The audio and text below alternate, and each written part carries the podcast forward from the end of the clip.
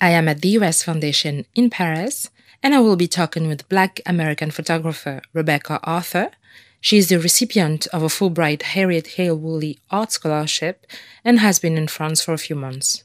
Since February 6, she's been exhibiting some of her work entitled Reimagining the Black Identity at the US Foundation and kindly agreed to give me some of her time to talk about her work. This trip is your first time in Paris. How has the city uh, been treating you? It's pretty good. I mean, this is also my first time ever being out of the US, and then I decided to live here for nine months. So when I first came here, it was like, oh my gosh, uh, why am I here? I don't, I don't deserve to be here. Everyone speaks a different language, is crazy. And then after two months, I kind of got over that and was able to explore a little bit more. And, you know, I learned some of my typical French phrases to get by and uh, such as um, well usually just to order food. So my my cousin has been living in France for 15 years and she was like, "Oh, I usually say, you know, like puis-je avoir when I want to order something at a restaurant." So that's always my go-to or, you know, bonjour or, you know, bonsoir like bon, bon That's a start. yeah, that's super easy, basic. I and savas that's kind of it uh, and i kind of know how to introduce myself i guess if i had to in french like you know je m'appelle rebecca uh, j'habite à paris uh, je travaille uh, sur l'identité je suis un photographe basic stuff. That's a good start. Yeah okay thank you.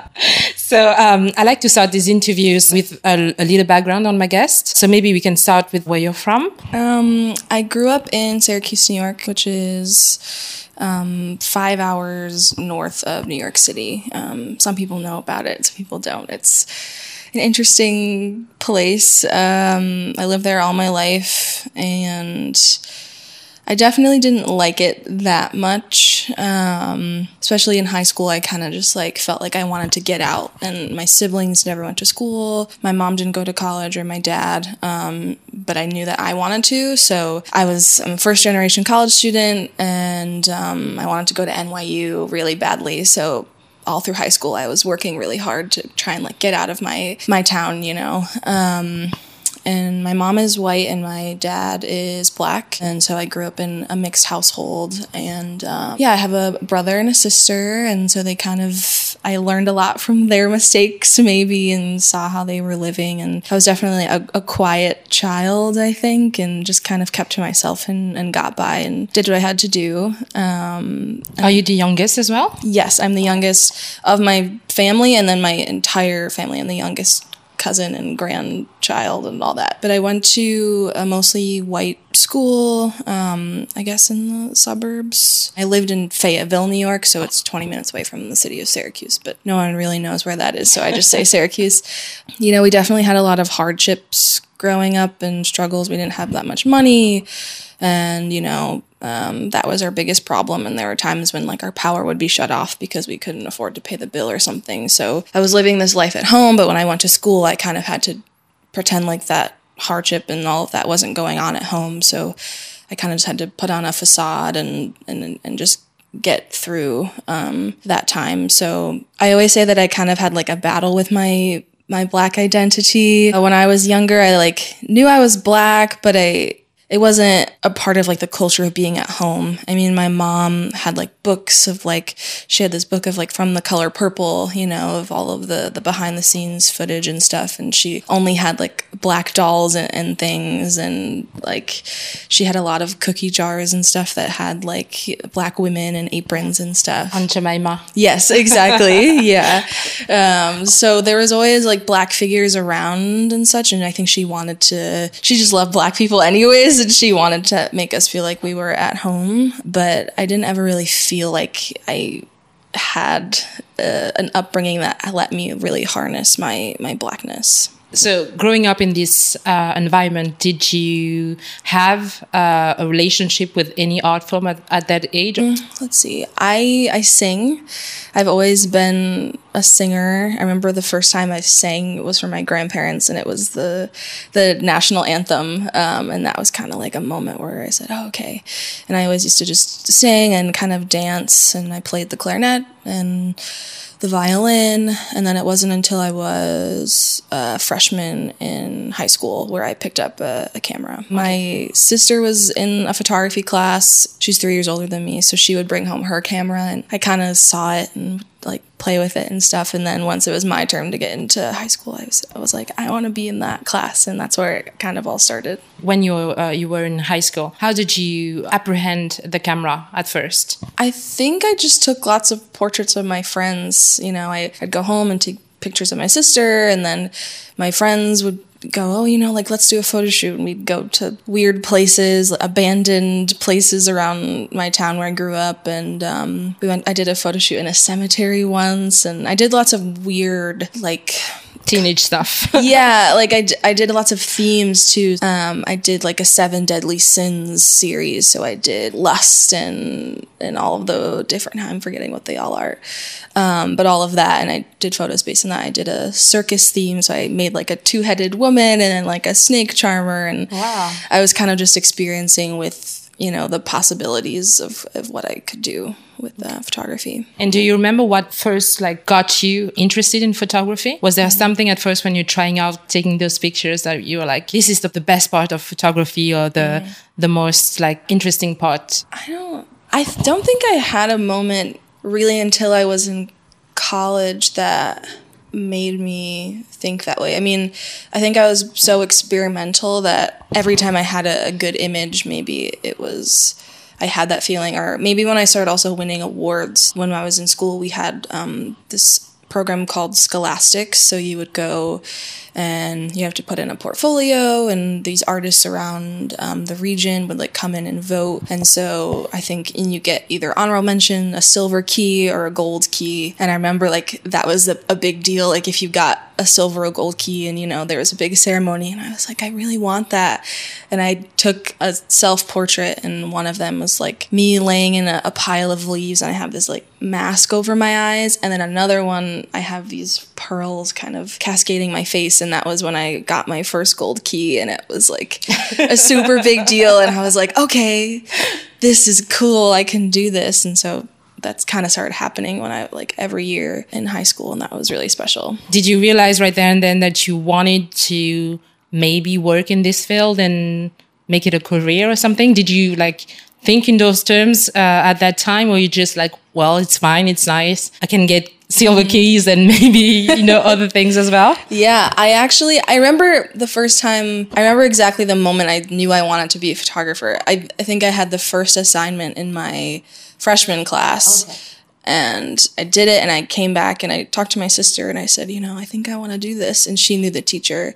So she just um, was like, you know, go to her and tell her you want to do it. And I sent her an email and said, I want to do this for the rest of my life. And she said, okay, I'll help you. And that was before the silver keys. That was just on my first assignment. So I knew that, but I, I knew there was a power in photography, but I didn't have like a moment where I was like, this is it. But I knew that it could be it eventually, I think, when I went to her originally and, and said I wanted to do it. And what did your parents think about that new passion of yours at that time? Um, I think they accepted it. My mom was very open to anything that I wanted to do. She was just kind of like, you know, whatever makes you happy, Yeah. it makes me happy. So um, I think when I started winning those awards, you know, too, she was like, oh, okay, like my daughter is, is actually pretty good at this thing that she's interested in. Um, and I, it was, I was consistent with it. Whereas, you know, the instruments I wasn't really into, but photography, I, it was my thing. And so I remember she would post videos on her Instagram and be like, "Oh, my baby, The proud mom. yeah, my my child, look at her photography. Oh, she's so good." Stuff like that. Um, so that was pretty cool. So you mentioned that you went to NYU. What was the appeal of NYU for you? I think. Well, I remember I heard a girl in my photography class say that she was she got in, and I was like, "Oh, NYU," because I didn't really know that much about how to apply to school, what kind of school to pick. I mean, they had kind of a formula of what you should look for. But I think I just heard it and I think New York City had such an allure and, and I was like, oh, I could do this. I looked up the program and it was pretty good and that was I don't know, once I heard it, it was in my mind I wanted to go there really badly. So that was the school and if I didn't get in, I was just going to try again next year. Uh, but I got in the first time, which was awesome. You got a BFA from uh, NYU. How was your experience there as a, a fine arts student? It was pretty good. Um, my program was really small. There were about 200 ish students that um, were in the program, and um, it was very kind of like a, a family almost, you know, the professors, we called them by their first names and they were very sweet and you could always go to them and, and talk to them. And I think there was lots of opportunity to grow and I really enjoyed it. Did you have like any black uh, photographers in your mind or did mm-hmm. you know of any and you wanted to maybe emulate some of them or even any other uh, photographers as well when you were thinking about applying to NYU? I actually don't think I really knew of many black photographers, but I remember I wrote about a photographer called Francesca Woodman. I uh, love her. You do? Okay, yeah. cool. Yeah, she, for some reason, I just connected with her work. I think I was going through a lot mentally, and maybe I was like a little depressed, and I think art was in singing and music and photography was my way to kind of put everything that I was feeling out into the world because my mom was kind of like, you have to stay strong. Like we don't, we don't have money to go to therapy. We don't have that. So like you got to just figure out what you're going to do. And that was how I did it. And for some reason, Francesca's work was just very, it just had this way about it that made me feel something. And so I grasped onto, onto her work a lot. And I understand why you titled your exhibition Reimagining the Black Identity. Why did you choose this title? Um, so that was actually the title for my Fulbright, um, Harriet Hale Woolley uh, application. Yeah, oh, the the proposal and basically how I came to that title was, you know, the first photograph was unveiled in in Paris um, back in the 1850s, yeah. I think. Yeah. And because of that, I wanted to kind of reshape the way that the French had showed us how to see and how to take photos. And because, you know, pe- black people have always been exploited in, in imagery and such, I wanted to, you know, take hold of the, the art form and, um, you know, be the, the, the seer um, in this case and kind of reshape or reimagine the way black people have been pictured um, in photography and it was also interesting because of the way race functions in in France as well. Um, so that's kind of how I came to it. It's kind of just like changing, uh, making hand motions, but like flipping the gaze and taking a hold of um, of the eye and you know putting something back out into the world that's different. Did you read like any French material on the race issues and story uh, in France at all? I researched a lot of articles on like New York Times and, and, and such. Mostly it was kind of just like Googling like racial issues in, in France. And, um, you know, I remember looking at negritude and the negritude movement in the 1930s and 40s, and also just reading about when they took the word race out of the Constitution and and every time I kind of I found like little Easter eggs, you know, it was like, oh, okay, this is this is interesting. How can I add this to my application, and and how does it differ from my own experience of of being an American and how we talk about race? So it was mostly just through Google and such, but I don't think I had any specific books or, or anything. It was mostly just what was on the internet. And so, to you, what are the components uh, of the Black identity, as you call it?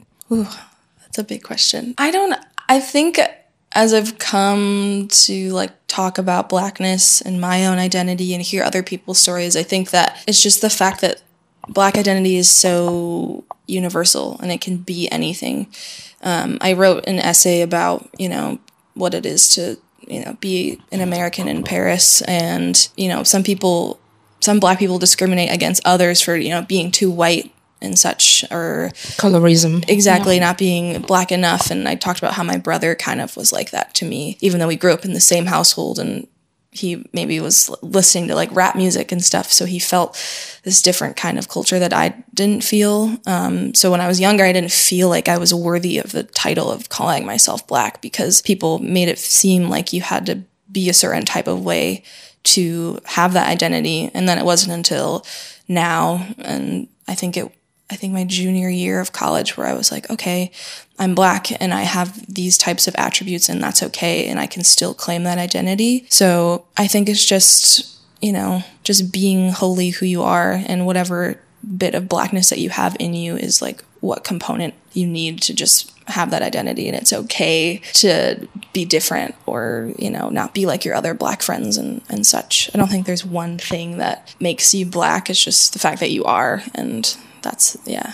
And that's enough. Mm-hmm, exactly. Yeah. um, has HAAR been the uh, starting point to help you deconstruct the concept of race and of being black in the, the recent years? Yeah i think so. I think i feel like i didn't really I never thought that when I was a kid I would be doing this kind of stuff because I didn't, like I said, I didn't feel like I felt like I was black or black enough. Um, but it wasn't until my junior senior year of college actually where I, I started taking classes on on black history. And i had first done a photo project on my family. And so i photographed them for two years and kind of was trying to think about the ways our dynamics had changed after my mom had passed away. Mm-hmm. So that was the first time I was experiencing like documentary photography and telling a story through images. So, you know, I would go home every weekend and take the bus 5 hours and and go photograph my family and my sister had a baby and so that was kind of this whole thing and that was when I started to think about storytelling through photography um, and how that can you know tell more than just writing or you know a video and whatnot. So then i did a story uh, for the world cup actually the year that france won. That's kind of what pushed me to my, for my application here, and someone had asked me to kind of photograph um, immigrants in New York who were rooting for their home countries. And I had gone to, I think, a Nigeria versus England game, and like there was just this like abundance of like blackness everywhere and people from like different parts of Africa and wearing their, you know, traditional clothing. And it was kind of my first time where, you know, outside of my mixed family lens where I was like, okay, like this story of blackness is like really special and beautiful and colorful and, and important. And that pushed me to finish my Fulbright application um, and, you know, made me think this is something that I could I could do. Besides your own story, why does the black identity need reimagining to you? I think that kind of going back to what I've said, people yeah. try and put like different types of blackness in different boxes, you know. You're you're this type of black or you're you're this, you know, and also just the way that black people have been imaged and photographed over the years um, doesn't always put us in like our truest light ever. I remember writing about um, J.T. Zealy, and um, he he worked with Louis Agassiz, I think is is how you say his name, and it was like kind of the first photographs where I saw um, they were slaves that they had photographed, and they were trying to do a scientific project to um, see what physical differences there were in black people compared to white people, and like you know they were photographed using this really old form of photography um, called a daguerreotype. Mm-hmm. And just like the way that, you know, they were looking into the camera, it was like, oh my gosh, probably the only time they really had a chance to look directly into someone's eyes, even if, they, you know, they don't know who I am. But mm-hmm. it was just that confrontation. And it was like kind of pulling me to be like, you know, help, like, change this. Like, just having them seeing them arrested in the images and and you know stripped of their clothes and just you could just feel the power and maybe sadness and everything that they were feeling in that moment where I thought okay how can I use this form of photography to change and reimagine the way that we are we have been presented in the years past and even now so I'm trying to reshape you know how we've been seen in the past and also talk about you know the multitudes of blackness that exist in America and in, in France as well. And it's funny that you um, you've had this realization seeing French photography because in the US it seems like everything regarding race is on the table, mm-hmm. whereas in France everything about race and religion is oftentimes off the table. Mm-hmm. It's a bit taboo as well to, to talk about it. So did you ever question just how you see race issues when you were in the, in the US before even like taking on photography? Mm-hmm. My racial background has always been like just part of my everyday and you know not only just in america but just like my internal monologue and thinking about how you know black people are treated or how i move through the world as a black woman but it was a really late realization it wasn't i didn't think it was much of a factor in my life until like later in, in college. I mean, I, I think it's just innately a part of who I am, but mean, sometimes I would think, you know, oh, like we don't have to talk about this, or you know, it's it's not as important as people make it seem. But so you um, were censoring yourself. I think so. And then I took a class my senior year of college, and it was called "Why Black People Tend to Shout," and it was basically it was taught by a black woman. She's really awesome, and she ended up writing my recommendation letter uh, for this grant. But it was all about like black sound and, and noise throughout history, you know, starting with like slave circle chanting and singing and wow. you know you know stomping into the ground and, and an affect theory in the way that you know that type of movement and sound has you know reverberated into the earth and then you know the Harlem Renaissance and uh, civil rights and you know the sound of jazz playing in the the, the apartment air shafts and and such and I remember the first day, even before I took the class, I emailed her and I said, you know, I'm taking this class because I think it's interesting, but I don't think I have anything to share.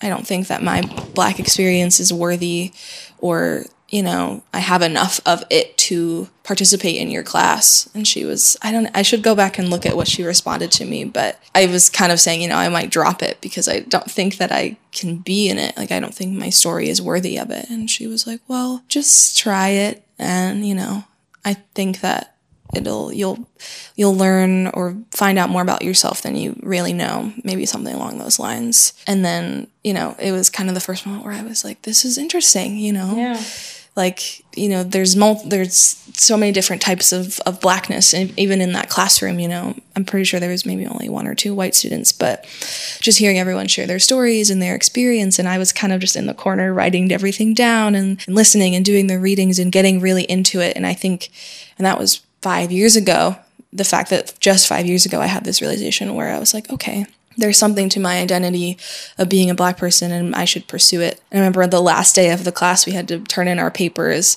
and um, we were talking about affect theory and the way, you know, sound and emotion and such transmits in a space. And she, we had, someone had posed a question and she was like, oh, I want Rebecca to answer it. And then that was the first time I talked like the whole semester.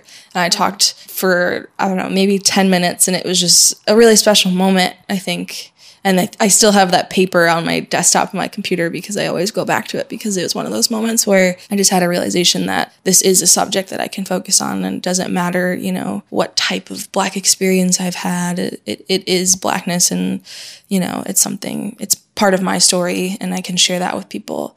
And so that was really also what propelled me to write my application. But it's interesting as well that you approached uh, this course in that way because earlier you told me that between school and home, you were acting different. And so you were not like really fully being yourself either at home or in school. I think it, it counts as well when you are um, in a quote unquote safe space to be you and to talk about things about you that are the most sometimes taboo, mm-hmm. but also the most personal to you. And so it's really cool that you had the, the opportunity to, to go to this course and mm-hmm. just realize things about yourself, uh, that it's okay to be you and yeah, you don't have to act a certain type of black to, to feel or be black. I, I was just talking to someone about the way black history is taught and the, the person, he went to my show and we've been talking for a few weeks now or a week or so.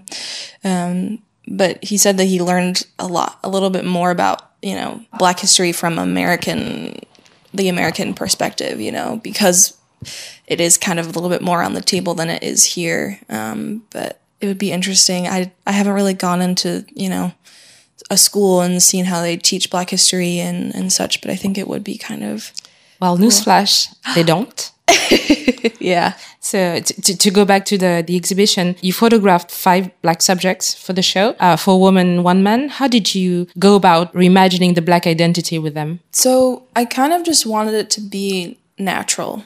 I'm a documentary storyteller, photographer, so I didn't want it to be super posed. And so for most of them, I was like, okay, let's, can I come to your house and can I, you know, see what you have on your walls? And I wanted it to be in their space so they felt that also they were, they had ownership of the image because I could have taken it in a whole different direction and changed the whole essence of the project, you know? So I kind of just had them sit comfortably in their homes and I talked a little bit about their story. And then there are moments where I just saw the image and wanted to capture it, basically. And, you know, there's just like an essence, I guess, to a moment and you can see like their true persona or self. So that's usually try- what I try and go after. Um, when I'm photographing for, you know, trying to get them in a moment where they're not thinking about how they really look or anything. It's just like, that's it. And that's who they are in that moment. So in a way, it's kind of like we're both working on the image together. I want them to have as much ownership in the, in the story in the photograph, um,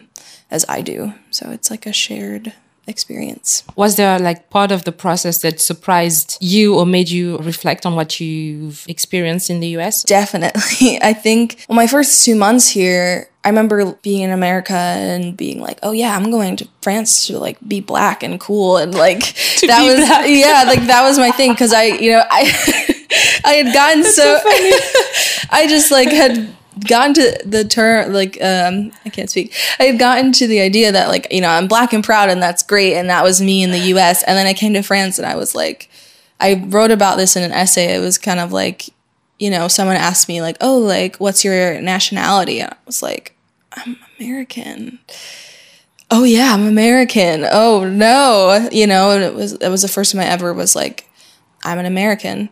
And my my aunts had always said to me like, "Oh, it's so it's such a great thing to be an American." And I I know mostly my white side of the family, so me as a black person, and they're saying that to me, and I'm like, "What? Okay, well, maybe not for me, you know." So coming here and having to identify myself as as an American, I was like, "That's so weird for me. I've never come to terms with that identity. I've never said really that I I was an American. I've never been patriotic about America." And so, my first two months, I was kind of writing and reflecting on what that meant. Um, and so, a lot of like what I learned was that I feel more comfortable being in France than I do in America, being a black person. You know, you walk in certain in neighborhoods or different areas in the US and like or you know you come across a police officer like you kind of lock up and, and you're a little fearful for like what could happen even if you're not doing anything you know I remember working at a restaurant and there was like uh, someone was having a party there and it was a bunch of police officers and you know I was sitting at the host stand and I was there and then there was a person who was next to me who was white and they like wouldn't even acknowledge me or ask me any questions. They would just like walk right by me and ask the other person you know? So that's kind of what I was experiencing my last six months in the US, but still trying to be like, I'm black and proud and I have a voice, you know, I'm not gonna let anyone step over me. But in here, being an American, I I don't feel discrimination. I mean, maybe more so because I have tattoos, which is a whole other thing. Um, but I feel more comfortable. And so part of me was like, okay, well, I've come to the terms with the, the fact that I'm American, which means something totally different when you leave where you come from. But also, why is it that I feel safer and better in another country and not in the place where I was born? So that was like my biggest question and biggest thing I was thinking about when I when I moved here when you go to the to the to the exhibition, you'll be surprised as well to see two self portraits uh, of Rebecca. One of which is the, the the face of the exhibition. Why did you include yourself in this reimagination of the black identity? And what about you? Did you need to question and reimagine at this moment in time? Well, I felt like again the first two months I was here, I couldn't even like leave my apartment because I was just so startled by like being in another country. So a lot of what I was doing was self-reflective and simultaneously I was having these ideas about being an American and such. So um, I was lucky enough to be in a group show in, in November with him. Yeah, the Pavé d'Orsay. Yeah. Um, and so I it was kind of like a deadline to make some new work and I, I was like well i don't really know anyone yet so i'll just do some self-portraits usually i'll do you know documentary or i'll do self-portraits um, like reflection and i had gone to this lecture and it was a lecture about whiteness. And it, there was a professor named George Yancey there. He's a philosopher, and he talked about this word unsuturing. And I think that he kind of made it up. And from what I understood, from what he was saying, he was saying that unsuturing is like something that happens when white people realize they're eternal participants in racism. And in that moment, they kind of just unravel at the seams and this like whole wound kind of opens or reopens, you know? And I felt like that was kind of what was happening happening to me with my own identity and you know what I had spent so long being comfortable with and confident about just totally shattered when I came here. And so I did those self portraits and I was reflecting on, you know, the way I thought about America and the way I think about being a black American and, you know, what that means to me. And as much as I felt like I also couldn't ask all of these people to share their stories unless that I was being just as open as they were. So I kind of had to talk about and visualize how I was feeling in order to have people talk to me about their story and help me visualize what they were feeling as well. Because maybe if someone else did the project, it wouldn't come out the way it did and it would have a whole different meaning. But I felt like I just had to be open with everyone and say, you know, I'm doing this too. Like, I don't want anyone to feel uncomfortable. Um, it's kind of like we're both telling stories at the same time in the process, did you realize anything or something about yourself that you didn't know before coming here? Or? I guess my relationship to America or just thinking about calling myself an American. Was it something that you weren't like especially proud of or just open about before? Yeah, I wasn't like I don't I don't like celebrate, you know, 4th of July really or I never really did any like really American things, you know, I don't have a flag hanging on at my house or anything in the US. It, it's never been a part of my identity. And i always had a dream of going to you know london or to europe and, and such. And that when i would say that to my aunts they would be like but i'm being an american is just so special. Like and i never understood why they said that. And i think just being black you know and the history that comes with that i've always felt a disconnect to being an american. And i'll probably always feel that way or maybe not i don't know but I guess we'll see. It'll be interesting to go back and see how I feel about it. I was reading lots of like James Baldwin when I came here, and I feel like my path is mirroring his of, you know, leaving America during a time where, you know, there's a lot of politics going on and, you know, questions of race and identity and, and what it is to be an American, and leaving Paris and feeling like, you know, great, like, oh, cool, like I'm this black artist in in Paris, like back in the 1950s, and um, I'm writing this story away from home and about what it is to be a black American in in Europe in Paris, and then you know, but he had written in one of his books, like, I know that I must eventually return to my home yeah. of America because, like, I can't affect any change. I can't have any insight. I can't, you know, tell people the story unless I go back and also do the work that I'm doing in Paris in America as well. So I kind of came to that realization when I read that. I was like, I can't stay here forever.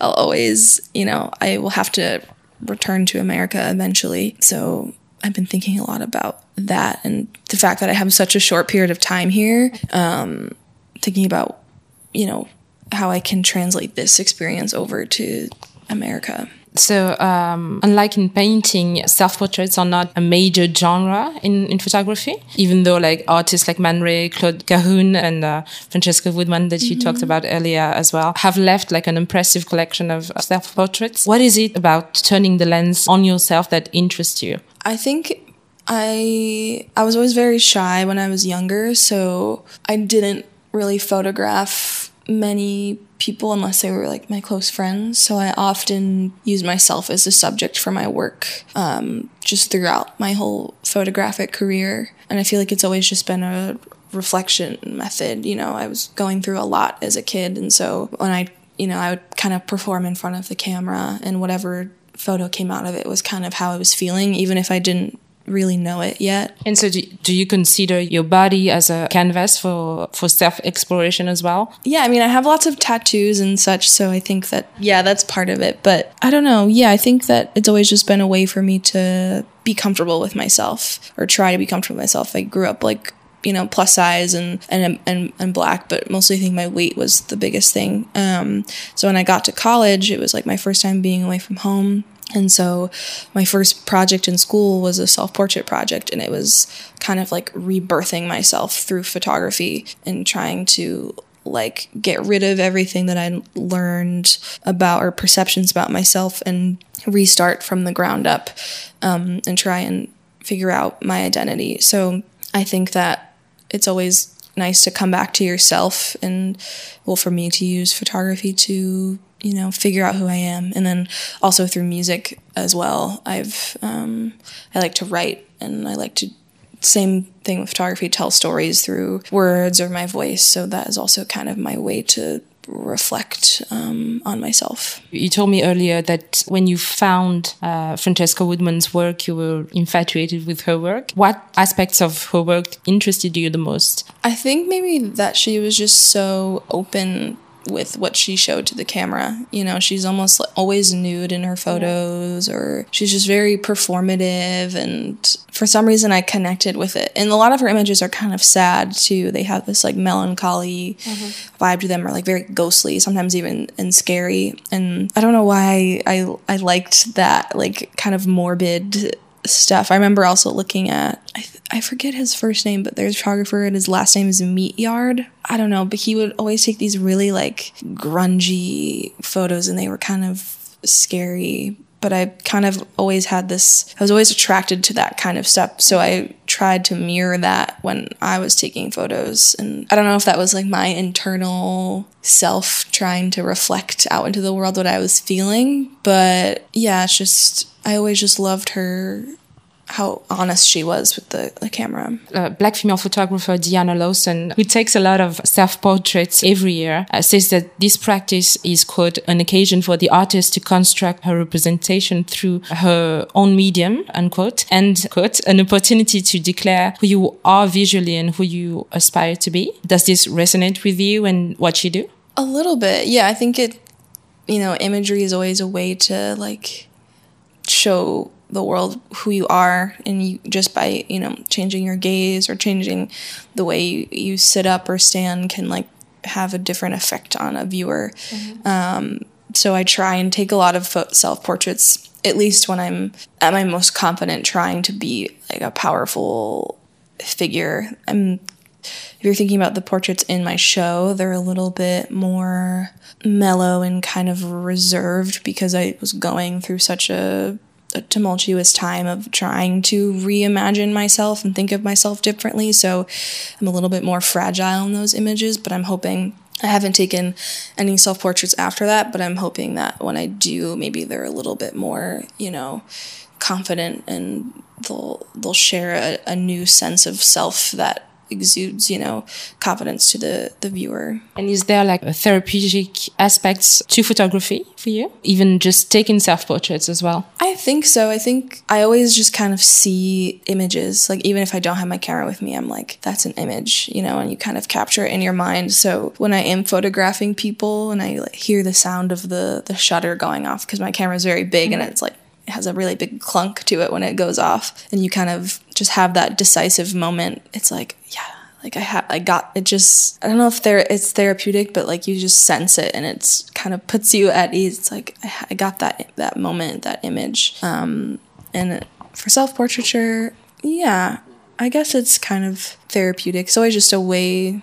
you just see yourself change a lot over the course of of time or even just like while you're shooting and um, there is power in like trying to re- represent yourself or show yourself in a different way what's even more interesting looking at your self-portraits is not only that you play on on the lights and the lighting but the different types of nudity that you're mm-hmm. showing as well it's almost like you're studying your yourself and your body as well is it the case a little bit. I mean, I've always been like when I was younger, I wasn't very comfortable with my body, but the project that I did when I was in college, I was like completely nude. Um, and that was like a big deal for me. And I don't know, I always find that when I'm trying to photograph myself with clothes on, it just doesn't affect the same um, feeling that I'm going for. And so I try and like, you know, take away that the clothing and you know you can see my tattoos and, and, my skin and i feel like that shows more about who i am than you know me with clothes on. So yeah i guess um, i do most of my images are are new just because i feel like it, it shows more of yourself maybe like your true trueness. Did doing those nudes help you to harness and uh, come to terms with your own identity and your own body as well? Definitely. I think just when I also make self portraits, in terms of being just like a, a plus size woman, um, I, I want other people to see those and be like, oh, okay, you know, she's very, she can do this, you know, and and some of my like more powerful images of me more nude you know i want people to see that like i'm confident in that I want to be a representation for other women as well who are, are bigger. Um, so I try and, you know, tell my story so that I can share that with others and, and they can maybe feel the same way or feel moved to make work or, or be confident in, in their bodies as well. It's great that you're doing that as well because there are not a lot of diversity of bodies mm-hmm. in photography and iconography uh, in general. Did you realize that, uh, like going to college or Mm-hmm. just by your own experience of the of the medium?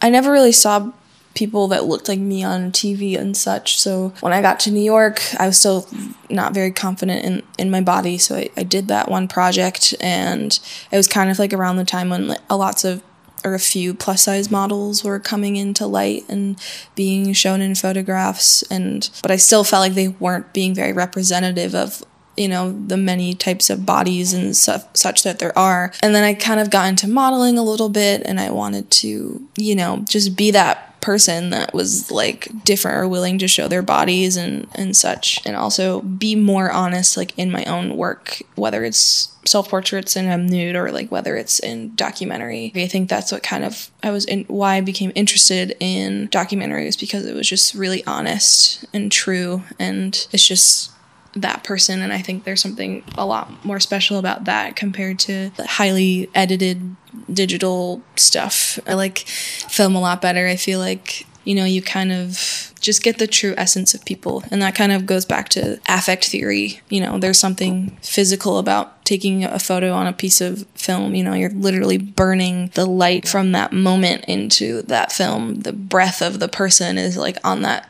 piece of film, you know, inside the crystals and such. So feels like there's a, a piece of that person um, and you know what was happening in the space in the photograph. And so that's why i shoot film. Although there's some digital work is in my show which i only did it because i i put together that show in a month and a half and it was just faster. And um, i only have one camera so i couldn't get all the shots that i really wanted to. But i tried to make them as film like as possible taking pictures of others or of yourself, what do you want to say and maybe translate in your work? My biggest thing is that I just want people to know that everyone's story is valid you know there's like a beauty to your your own life or you know the people around you. And so i'm i'm just always interested in, in sharing and trying to convey something through my photos. And my my mom passed away when i was 17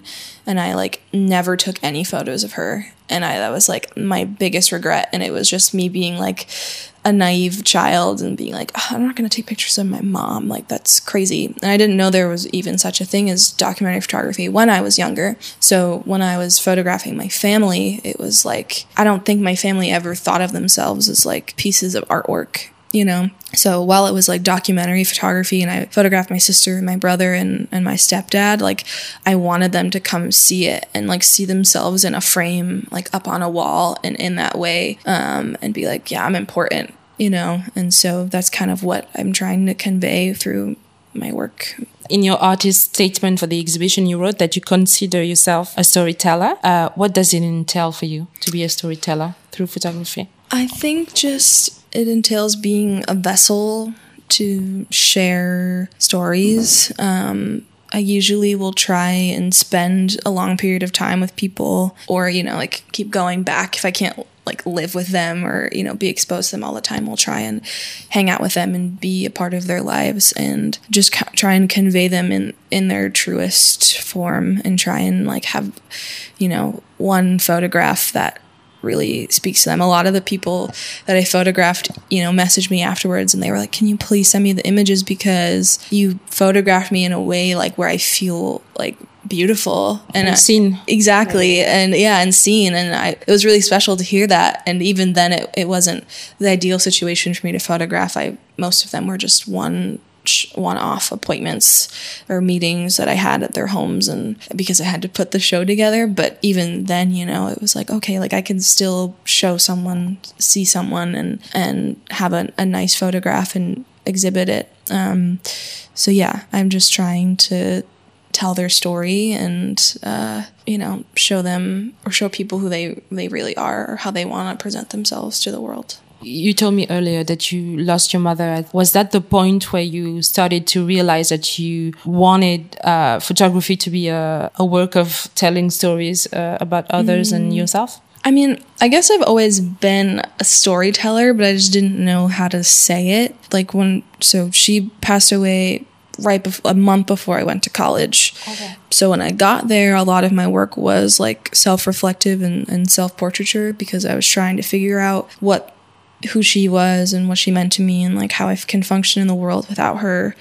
And so I always was kind of just telling the story of myself. And then one day I had a roll of film that I got developed and I was looking at the photos and they were all black and white and it was of my like my sister and my brother in our house and they were very beautiful, you know. I was like, "Oh, you know, this could be something." And I kind of used being away from home as a way to just like remove myself from my family and not really care about them and was like I'm doing my own thing, you know, like they they have their own lifestyle and I'm not a part of it. But it got to a certain point where I was like grieving the loss of my mother and then my sister had a baby where I was like I don't really know my family as much as I think I do and I think it would be important as I'm looking back at those that one roll film that I got developed to go back and kind of dig deeper into that. So it took me a while to get there and I I think even the photos of my family are very self-reflective and almost like a self-portrait in a different type of way. But it w- probably was the beginning of me thinking that like I can tell a story through myself and through other people. Um, when you know a few years before, I would have never imagined taking photos like that of my family and thinking that they were good. Can you just talk a little bit about the fact that you you said on, in the in the statement as well that you wanted to tell stories about things that we can't express? Yeah, well, I think specifically in France, maybe like you were saying, you know, race is a little bit taboo. So for me wanting to come here, it was my opportunity as someone who isn't necessarily a part of the community to bring to light those stories of what it is to be black because I think just even I think there just is a conversation about what being black is and blackness that like needs to be had and is like vital to what it is to, to being a black person. So, you know, I I wanted to give people that I connected with an opportunity to share that aspect of themselves that maybe they don't really have the chance to talk about in their day-to-day lives because it's not a part of the conversation. It's not on the table like it is um, in the US. And did you find talking and uh, interacting with your subjects uh, for the exhibition parallels between what you've experienced in the US and here and, and their experience?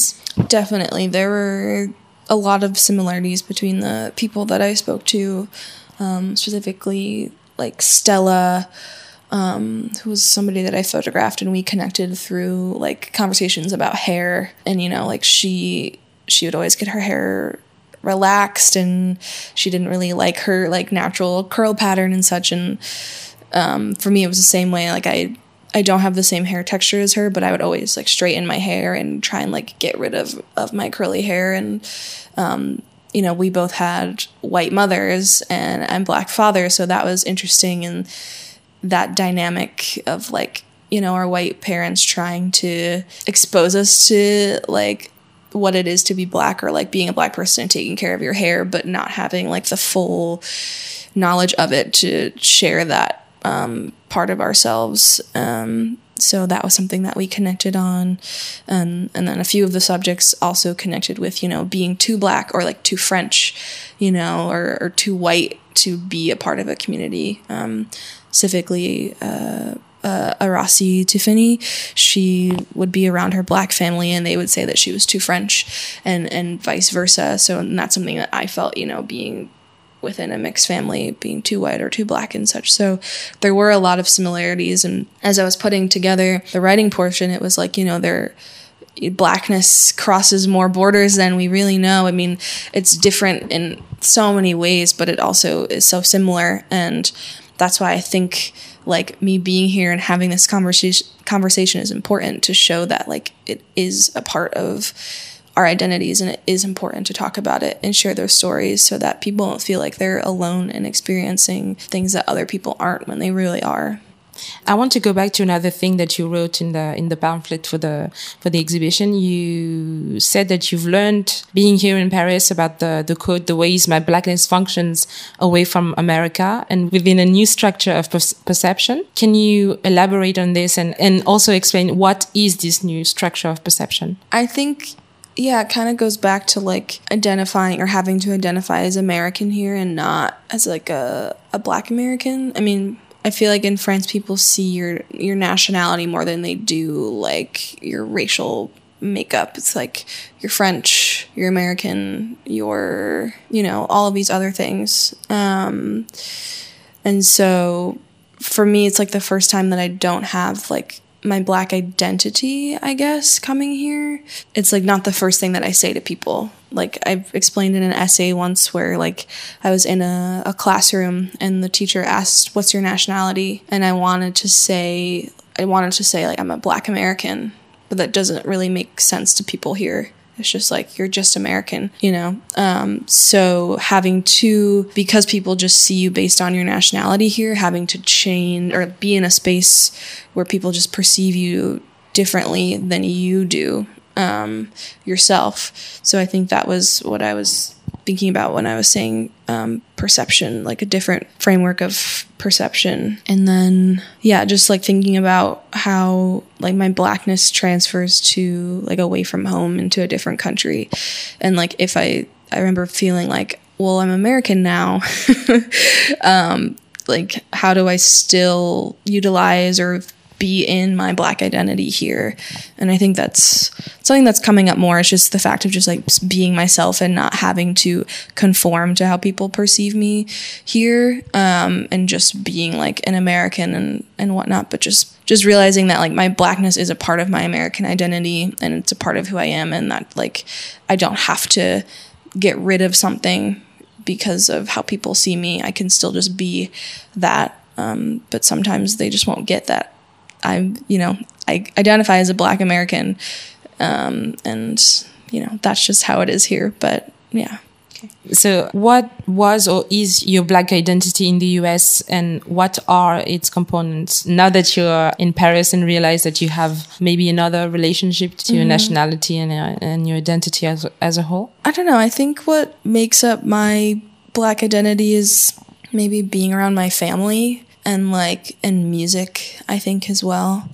I just i realize like you know you start to speak differently or like if you have like a an accent from like where you're from or something and you you leave home it kind of goes away but once you're around family it, it comes out. So and it was funny i think i like first realized that the first time i went home from college after being there for so long and being like, oh yeah, like what is this little like twang that I have that comes out when I'm around family or like people that I feel comfortable with and also like other black people as well. And also I think music, like I grew up listening to R&B and, and hip hop and like there was always music playing in in my house and so it's kind of like in my bones like when I hear that type it kind of just like it's just like my blackness, you know, it feels like that. If I go to like a jazz club or something, I can like feel it in my bones, um, that type of thing. And like even when I sing, I feel like I have a very like soulful voice. So it's, yeah, I think my blackness is in my family and music and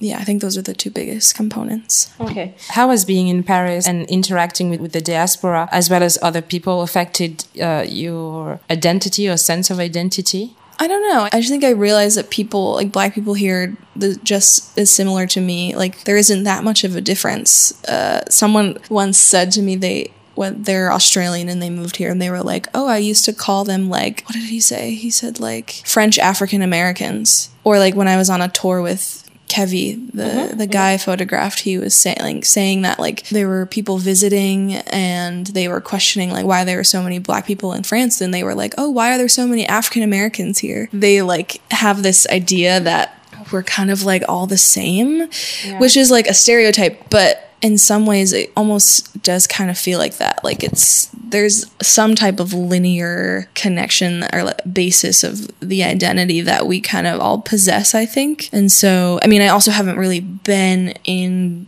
black communities and immersed in it and i would like to be but so far from like who i've interacted with there's like a, a similarity or, or common thread between us that that feels like home kind of And did you like before coming here? Did you you have an idea of what kind of black people there will be in, in France or mm. at all? Not really. I like tried to look up like black community in Paris, but like if you do that in the US, if you go on in the US and go on Google, you'll Yeah. find like, you know, Twitter stuff, Instagram pages, different groups that meet, you know, like different like black student unions at schools and such. Like it's very much a part of like the framework of being black in America, but here I like couldn't find anything and all I really found was like, you know, like the African like villages or the the street in like Montmartre area and stuff like that. But otherwise it it's like kind of this underground type of community because probably it is so taboo to talk about race or distinguish yourself away from the French identity. And so while I was interviewing some of the, the subjects that I photographed, I asked them, like, is there black community in the same way that there is in America? And Marie kind of was like, oh, yeah, there is, but it's not. It's interesting. I would like to try and find, like, if there is a you know, black community, black culture type of thing in in a similar way that, that it happens in the US. I don't know if I'll find it, but I would like to just see how it how it works and, and functions here because, you know, for I there was one girl that I photographed, Fatima. She's American, uh, but she's in Paris and she was kind of like, oh yeah, that's the first thing I do when I come to like a new place is kind of like search for like a black community. Yeah. And she it wasn't as easy to find here, and even like in this building she used to live here, you know, there aren't that many black people either. Um, and so it's interesting the way that affects how we feel in, in a space, in a safe space. So has being here affect the way you approach your work? Maybe. I feel like this is the first time I've done, well, I guess it's the second time I've done a long form project, but with a lot of people. Whereas when I was photographing my family, it was like we all lived in the same house and I would I could just go upstairs to photograph my dad or you know go out in the backyard and photograph my brother. Whereas here it's a little bit more you know I'm, I have to everyone's all over the place and um, I have to find time to meet with people and also try and still get a, a good a photograph of them. Um, so I guess my approach is a little bit different and I try and think of ways that I can still make it feel like everyone's in the same house in a way um, and not look like too i mean have the images look different but utilize the people in, in the spaces and where they feel comfortable to make it feel like keep the integrity of, of my intentions of the work And maybe to round up the, the conversation, what did you learn being here about yourself? Or did you learn something new about yourself being here? I that's hard. Um I think I think I said this earlier, but I don't have to get rid of, you know, an identity marker to like assimilate better to a new place. You know, I can be I can say that I'm an American and still have that encompass my blackness. I don't have to remove that title um, from who I am. But yeah, just trying to like be more comfortable with myself. You know, it's a big feat to like agree to live in a new country for nine months, even though you've never been overseas. So just trying to take in everything that I can and learn from the experience and, and share that story as well, because I'm sure there are other people who have a similar thing. But yeah, just trying to be all of who I am and not letting people's perceptions or how they want to see me and, or not want to see me um, change how who I am and how I identify. Maybe one last question. Mm-hmm. You said earlier that you were reading uh, James Baldwin. Being here, did you find similarities between his experience and your, yours? The same thing of feeling more comfortable here than in in the US and just trying to figure out like how blackness functions in in Europe and also you know why this is a, a place or like a mecca for artists to come to you know there was richard wright and josephine baker and all of those people. And like why is it that paris is so specific to like black americans and and letting their work thrive here? Um, so i'm trying to do that but like in in a modern you know it's 70 years later um, so i'm hope maybe i can write a book about my experience and, and the people that i photographed and um, you know, eventually I will have to return to the US like Baldwin did. So I hope that whatever that, whenever I go or whatever I do there, um, I can use this experience to shape how I continue to make work in the US. Well, thank you, Rebecca, for giving me some of your time. Thank you so thank much you. for having me. Thank you. To know more about this podcast, visit africana.africano.wordpress.com. You can find us on Instagram and Facebook at Africana and on Twitter at Africana Pod. Our theme is Peak 1141 by Jibril from his project LH EP1. Hell is here, heaven is promised.